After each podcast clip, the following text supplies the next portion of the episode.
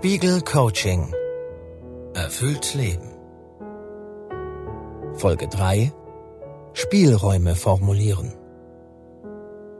Chronische Unfertigkeit attestierte der 2006 verstorbene Entwicklungspsychologe und Bildungsforscher Paul Baltes den Menschen unserer Zeit.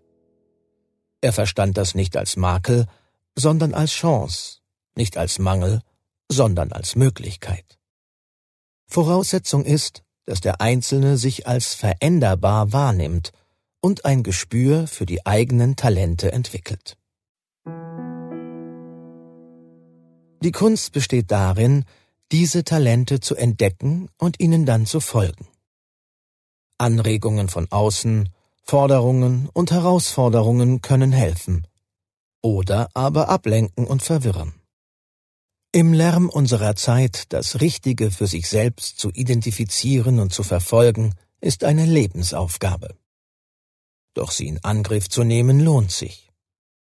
Die Forschung hat nämlich gezeigt, dass Herausforderungen auf lange Sicht glücklicher machen, als wenn man sich immer nur in der Komfortzone des Gewohnten bewegt. Das Streben danach, persönliche Ziele umzusetzen, steigert erwiesenermaßen die Lebensqualität. Denn wir Menschen brauchen Ziele, denn sonst wissen wir nicht, wohin mit uns und unserer Zeit. Die vergangene Folge dieses Coachings hat sich damit beschäftigt, warum man manche Ziele nicht erreicht hat.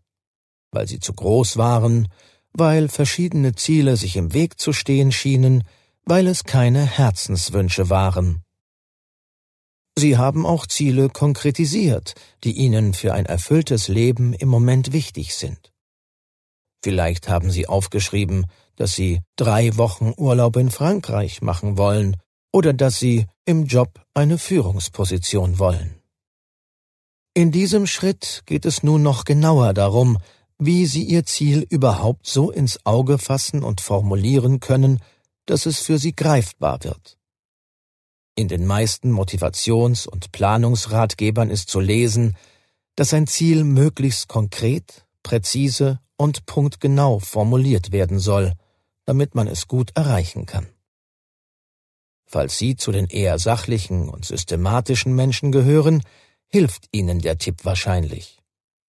Dann kommen Sie gut zurecht mit Formulierungen wie Ich möchte den Job meiner ausscheidenden Chefin übernehmen oder Ich möchte in diesem Jahr eine Wohnung kaufen.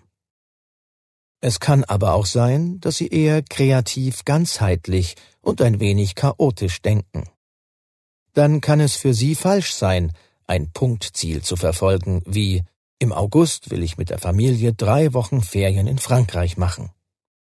Denn ihr Leben oder ihre Herangehensweise an Entwicklungen ist dann vermutlich so ergebnisoffen, dass sie Punktlandungen nicht anpeilen können oder wollen. Für ihre Art zu denken und zu planen bietet sich deshalb etwas anderes an. Formulieren Sie die Ziele eher als einen Korridor der Möglichkeiten. Dazu gibt es nun eine Übung. Finden Sie den glitzernden Korridor. Überlegen Sie sich Leitsterne, an denen Sie Ihr Leben in diesem Jahr orientieren wollen. Um diese zu finden, beantworten Sie folgende Fragen. Erstens. Welche Ziele sind mir wichtig? Wie könnte ich sie für mich möglichst gut formulieren?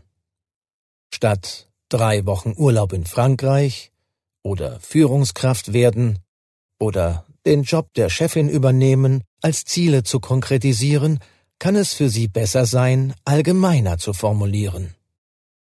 Ich möchte eine längere Auszeit an einem Ort, den ich mag. Oder ich möchte Verantwortung übernehmen, Mitarbeiter anleiten. Zweitens. Überlegen Sie nicht nur, welche Ziele Sie haben, sondern auch, welche Werte dabei eine Rolle spielen. Geht es Ihnen um Freiheit, Energie, Macht oder Hilfsbereitschaft?